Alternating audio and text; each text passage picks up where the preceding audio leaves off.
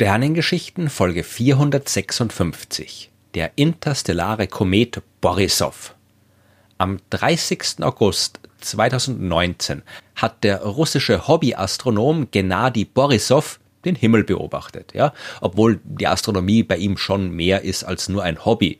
Borisov hat äh, nie Astronomie studiert, aber er hat sich am Nachthimmel durchaus ausgekannt. Ja? Sein äh, Job am Sternberg-Institut für Astronomie der Moskauer Lomonossow-Universität, der war zwar nicht in der Forschung, ja, aber sein Job war die technische Betreuung der Teleskope. Äh, das Gerät, mit dem er an diesem Abend den Himmel beobachtet, das war aber nicht in Moskau, ja, und es hat auch nicht der Lomonossow-Uni gehört. Das war ein selbstgebautes Teleskop mit einem 65 Zentimeter großen Spiegel und es stand in seiner eigenen kleinen Sternwarte auf der Halbinsel Krim. Von dort aus hat Borisov einen Lichtpunkt gesehen, der sich zwischen den anderen Lichtpunkten über den Himmel bewegt. Nur sehr langsam, ja, und es war kein Flugzeug und kein Satellit. Außerdem hat Borisov gewusst, nach was er sucht. Immerhin hat er bis dahin schon neun Kometen und einen ganzen Schwung Asteroiden entdeckt. Er hat die Koordinaten des unbekannten Dings am Himmel berechnet, in den entsprechenden Datenbanken nachgeschaut und festgestellt, er ist der Erste, der das Ding gesehen hat. Das hat vorher noch niemand beobachtet. Das war noch unbekannt. Und die Entdeckung eines bis dahin noch unentdeckten Himmelskörpers, die ist immer was Besonderes, egal ob man jetzt die Suche als Hobby oder als Beruf betreibt. Wie außergewöhnlich diese Entdeckung von Borisov war, das sollte sich aber erst noch zeigen. Die ersten Berechnungen der Bahn des Himmelskörpers, die haben darauf hingedeutet, dass es sich um einen erdnahen Asteroid oder einen Kometen handeln könnte. Ein Objekt also, das sich in der Nähe der Erdbahn befindet. In diesem Fall sogar eines, das die Bahn der Erde kreuzt. Ja, was natürlich das Interesse an dem Ding deutlich erhöht hat. Jede Menge andere Menschen haben angefangen, es zu beobachten, um möglichst schnell, möglichst gut über die Umlaufbahn Bescheid zu wissen. Denn immerhin bestand ja die Möglichkeit, dass es vielleicht mit der Erde kollidiert. Je mehr Daten bekannt geworden sind, desto seltsamer ist die Sache geworden. Und im Herbst 2019, da war die Sache dann klar. Das Objekt hat keine Umlaufbahn. Es bewegt sich nicht um die Sonne herum, beziehungsweise tut es das nur einmal. Das Ding ist von außerhalb des Sonnensystems gekommen, würde sich dann im Dezember 2019 der Sonne maximal angenähert haben, um sich dann wieder auf den Weg hinaus und zurück in den interstellaren Raum zu bewegen, aus dem es gekommen ist.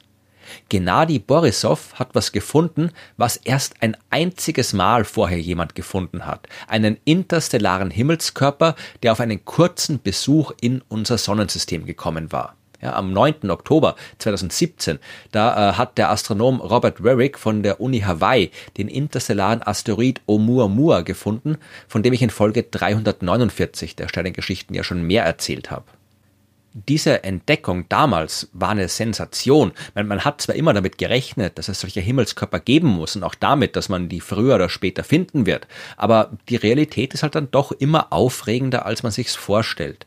Oumuamua war ganz anders als die Asteroiden, die wir aus unserem Sonnensystem kennen. Seine Form war ungewöhnlich, genauso wie die Art seiner Bewegung durch das Sonnensystem.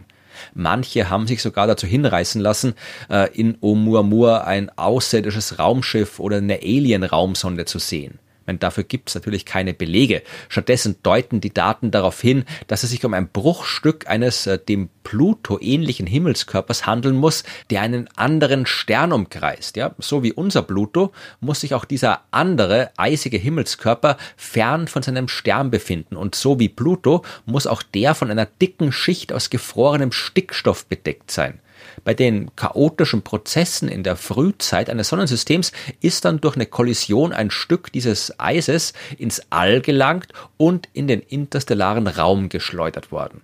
Bei seiner langen Reise durch die Galaxie haben die Verwitterungsprozesse durch die kosmische Strahlung aus dem Stickstoffeisberg das seltsam geformte Ding gemacht, das dann schließlich durch unser Sonnensystem geflogen ist. Und als sich Oumuamua dann der Sonne angenähert hat, ist der Stickstoff aufgetaut, als Gas davongeströmt und hat einen zusätzlichen Schub dadurch erzeugt, der die Bewegung des Asteroiden verändert hat.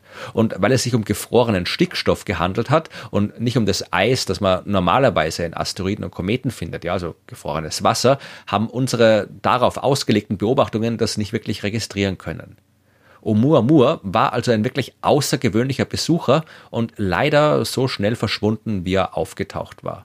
Wir haben keine Chance gehabt, ihn genauer zu beobachten. Und umso gespannter haben alle auf den nächsten interstellaren Asteroiden oder halt äh, Kometen gewartet. Würde der auch so seltsam sein oder ist er vielleicht noch seltsamer?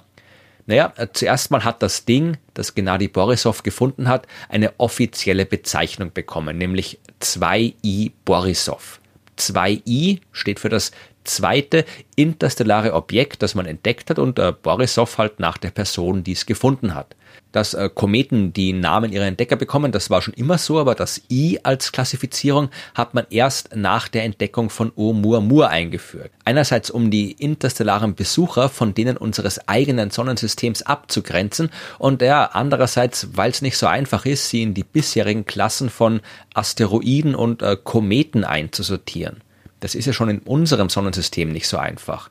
Beide Arten von Himmelskörpern sind auf die gleiche Weise entstanden, ja, aus dem Staub und dem Gas in der ursprünglichen Materialscheibe, die die gerade erst geborene Sonne vor 4,6 Milliarden Jahren umgeben hat. Die Kometen, die haben sich ein bisschen weiter weg von der Sonne gebildet, dort wo es kalt war, und sie haben deswegen mehr gefrorene Gase mitbekommen als die Asteroiden, die sich näher an der Sonne gebildet haben. Und wenn ein Komet dann der Sonne nahe kommt, dann können diese gefrorenen Gase auftauen, sich ausdehnen und Staub von der Oberfläche mit hinaus ins All reißen. Das erzeugt dann die hell leuchtende Kometenwolke und den langen Kometenschweif. Bei den Asteroiden, da passiert dagegen nichts, wenn sie in die Nähe der Sonne fliegen. Manchmal aber auch schon, ja, wenn so ein Asteroid nämlich zufällig ein bisschen mehr Eis enthält. Ja, und manchmal passiert auch bei Kometen nichts, ja, weil die ihr Eis schon verloren haben. Oumuamua, der hat sich von Anfang an weder wie ein klassischer Asteroid noch wie ein typischer Komet verhalten. Bei Borisov, ja, da war die Sache dagegen klar. Der hat genau so ausgeschaut, wie wir uns einen typischen Kometen vorstellen. Ja, zuerst mal war Borisov deutlich größer als Oumuamua. Oumuamua war knapp 200 Meter groß und vermutlich sehr lang und flach. Borisov dagegen ist ein annähernd rundes Objekt mit einem Durchmesser von 500 bis 1000 Metern. Ja, genauso wie auch die Kometen in unserem Sonnensystem üblicherweise ausschauen. Als sich der Komet Borisov der Sonne genähert hat, ist das Eis an seiner Oberfläche angefangen aufzutauen. Ja, man hat genau beobachten können, wie die Umgebung von Borisov immer staubiger geworden ist. In unmittelbarer Nähe der Sonne ist sogar ein kleines Stück abgebrochen. Ja, und dieses entkommende Gas hat die Bahn des Kometen ein bisschen verändert. Ja, alles genau so wie bei den Kometen in unserem Sonnensystem. Ein paar Dinge, ja, die waren dann aber doch sehr anders. Zuerst natürlich mal die Umlaufbahn. Borisov hat sich nicht in der Ebene bewegt, in der sich die Planeten und die meisten anderen Himmelskörper im Sonnensystem auch bewegen. Borisov ist aus einem Winkel von 45 Grad zu dieser Ebene angeflogen gekommen.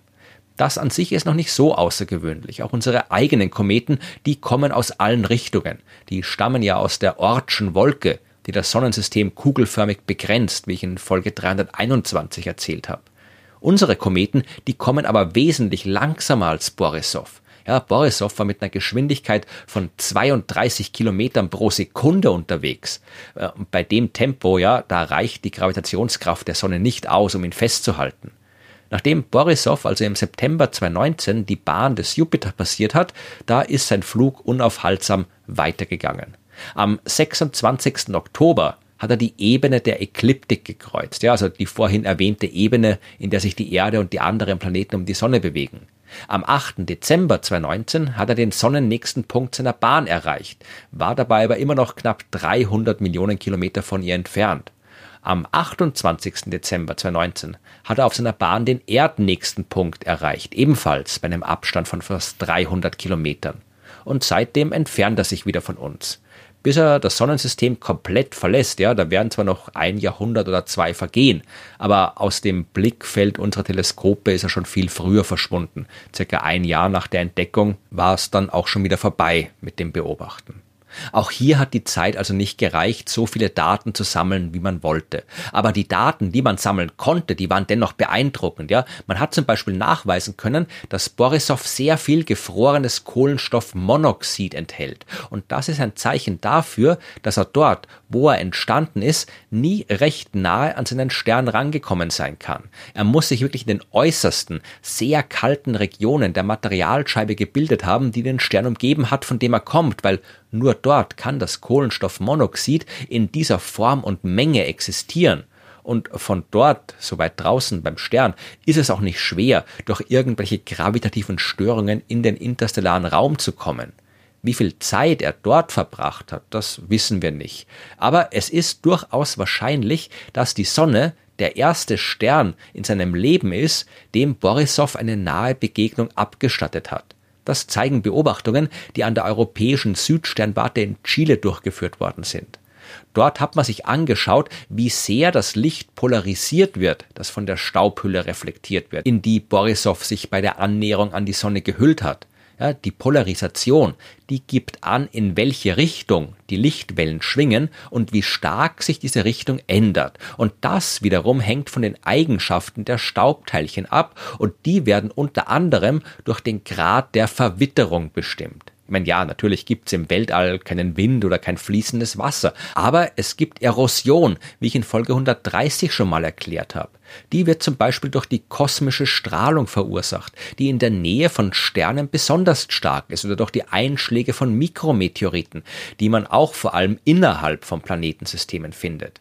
Den Grad der Verwitterung kann man also an der Polarisation des Lichts ablesen und bei Borisov, da waren die Daten außerordentlich. Seine Oberfläche, die ist so gut wie gar nicht verwittert. Es ist der ursprünglichste Himmelskörper, den wir bis jetzt beobachtet haben. Seit der, wann auch immer entstanden ist, ist ihm quasi nichts zugestoßen, das ihn verändert hat. Ich meine, auch die Asteroiden und Kometen in unserem Sonnensystem, die sind sehr ursprüngliches Material aus der Zeit der Planetenentstehung vor viereinhalb Milliarden Jahren und deswegen erforschen wir sie auch so intensiv. Aber sie sind eben nicht ganz ursprünglich, weil sie den Bedingungen im Sonnensystem ausgesetzt sind. Borisov, ja, aber der, der war so frisch, wie ein Komet nur sein kann so lange zumindest, bis ihn die Sonne kaputt gemacht hat. Auf später gefundenen alten Aufnahmen, die den Kometen zeigen, hat man ableiten können, dass er irgendwann Anfang Dezember 2018 angefangen haben muss, ein bisschen aufzutauen. Von da an hat er ungefähr zwei Kilogramm Staub pro Sekunde ans All verloren und ein paar Dutzend Kilo Eis. Das ging so weiter, bis dann im März 2020, wie ich schon erwähnt habe, sogar ein ganzes Stück vom Kometen abgebrochen ist. Nach seinem Besuch im Sonnensystem ist Borisov also definitiv nicht mehr so ursprünglich wie vorher. Trotzdem wäre schön gewesen, ihn ein bisschen besser erforschen zu können. Ja, aber ihm eine Raumsonde nachzuschicken ist quasi unmöglich. Dafür ist er viel zu schnell und äh, wir haben ihn auch viel zu spät entdeckt, um eine Mission vorzubereiten. Ja, Objekte wie Borisov und Oumuamua, die können wir nur aus der Nähe erforschen, wenn wir eine Raumsonde hätten, die quasi schon im Standby-Modus im Weltall wartet und dann sofort losfliegt, wenn wir einen neuen interstellaren Besucher entdecken. Ja, und das werden wir. Wir wissen, dass es Milliarden von denen zwischen den Sternen geben muss. Überall dort, wo sich Planeten bilden, werden auch Asteroiden und Kometen und äh, Eisberge wie Oumuamua in den interstellaren Raum geschleudert. Der Weltraum ist zwar groß, aber ab und zu kommen diese Objekte zu uns auf Besuch. Und mit etwas Glück sind wir beim nächsten Besuch besser vorbereitet.